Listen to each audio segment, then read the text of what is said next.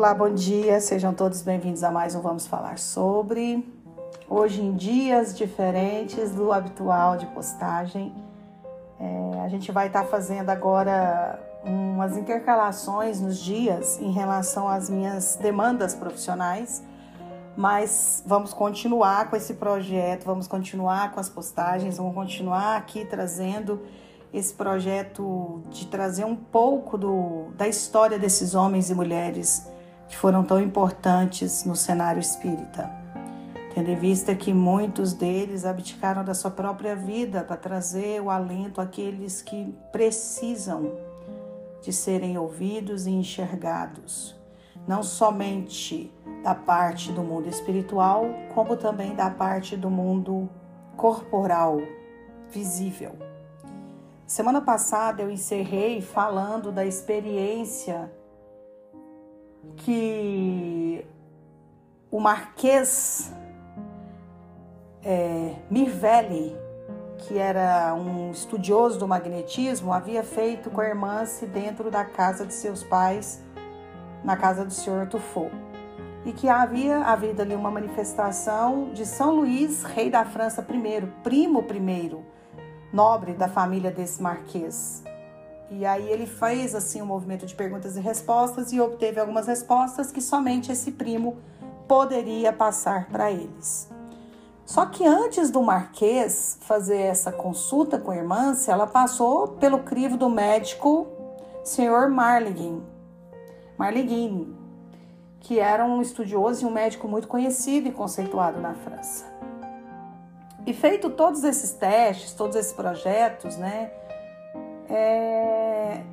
Marleguini via o caso de irmãs como uma doença, de fato. Já o Marquês também tinha lá suas explicações, né, pré-concebidas em relação a tudo isso, porque foram os dois que, no primeiro momento, a convite de seu Tufo, fizeram essa análise com relação a esse psique e essa mediunidade ostensiva de irmãs que até então não era tão conhecida. Existiam estudos e pessoas que estavam tentando, é, de alguma forma, entender essa, essa logística, essas manifestações, essas comunicações, é, esses desdobramentos, né, essas, essas emancipações da alma, enfim. Ele tinha tanto Marlene como o Marquês tinham lá suas explicações, como eu disse aqui, pré-concebidas. É, para o Marquês, na sua opinião, ela apenas captava as ideias e pensamentos presentes ali do ambiente. Na sua opinião, ela apenas fazia esse movimento de captar essas, essas, esses pensamentos, as vibrações do ambiente. Mesmo ela tendo trago por meio de psicografia para ele respostas em relação a um primo muito do, do antigo, de antepassados da hierarquia dele, com uma fala que só eles sabiam. Isso na melhor das hipóteses, segundo ele. Na pior, ele acreditava que a, jo a jovem poderia estar sendo intérprete do diabo. Pois como ele era católico, né, e ainda naquela época a Igreja Católica vivia um momento muito da prerrogativa dos dogmas, do secretismo, né, de toda essa questão. Então, é, essas coisas que não se tinham dentro do contexto católico tinha essa visão diabólica, né? Se você você fala com mortos, ou se você diz que fala, ou se você age diferente dos preceitos, dos costumes, né? De toda a questão que, que a, Igreja Católica faz, do movimento desse secretismo, né? E tudo, você estaria então falando com o diabo. E aí, é ele assim não acreditava, né, que os mortos pudessem se comunicar, nem ele, nem mesmo o médico. E uma análise conclusiva deveria ser feita pela Academia de Ciência de Paris, foi o que ele sugeriu ao Sr. Tufo. No entanto, é... o Sr. Tufo não levou o caso adiante. Ele preferiu poupar a filha e a família embora também fosse católico, mas ele não não concordou de imediato com essa com essa proposta deles de porem a filha numa espécie de análise conclusiva de um estudo científico da ciência de uma academia, de uma faculdade, então. Então ele não concordou. Ele preferiu acreditar que sua filha não era doente ou possessa ou possuída, como eles também usavam esse termo naquela época, né? Mas apenas uma é, intermediária entre os vivos e os mortos. Eu achei que essa fala, quando eu li alguns livros, é, me deixou bem impactada com o tamanho da maturidade desse pai diante dessa situação. Ela era uma intermediária entre os vivos e os mortos, uma medianeira, um médium, uma médium. A família foi se acostumando, né, de, de acordo com os fatos e as faculdades de irmãs, passou a ser vista como uma coisa assim, natural, positiva e corriqueira dentro de sua casa, dentro do castelo onde ela vivia com seu pai Tufo e os demais componentes.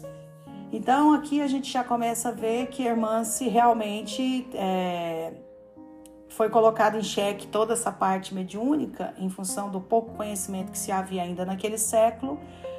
Mas logo adiante já entramos no processo onde ela é apresentada para Kardec e aonde já começa a é, ter um norte em Paris, né? Quando é começado a fazer esses movimentos em Paris no cenário espírita, lembrando que os efeitos paranormais ou psíquicos ou efeitos mediúnicos ou como as pessoas ainda acreditavam ser, né, coisas de bruxa, é, demônios, diabos e tantas outras coisas, isso já existia desde que o mundo é mundo.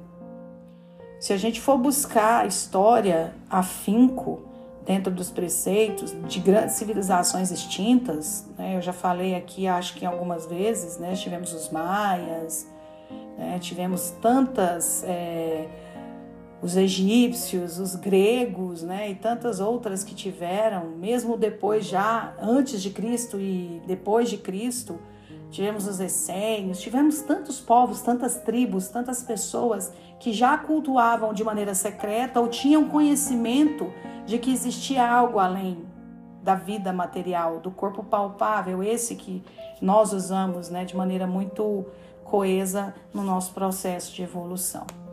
Então, o mundo vive dentro desses preceitos já há muito e muitos e muitos e muitas décadas, anos, milênios, séculos e vai saber lá, né, de fato, qual seria a soma exata de quanto tempo, mas o fato é que se você pegar as histórias, os Atlântidas e outros outros movimentos, você vai ver que dentro desses conceitos já haviam essas manifestações dessa questão mediúnica, né? do, do de contato dos, dos vivos com os mortos.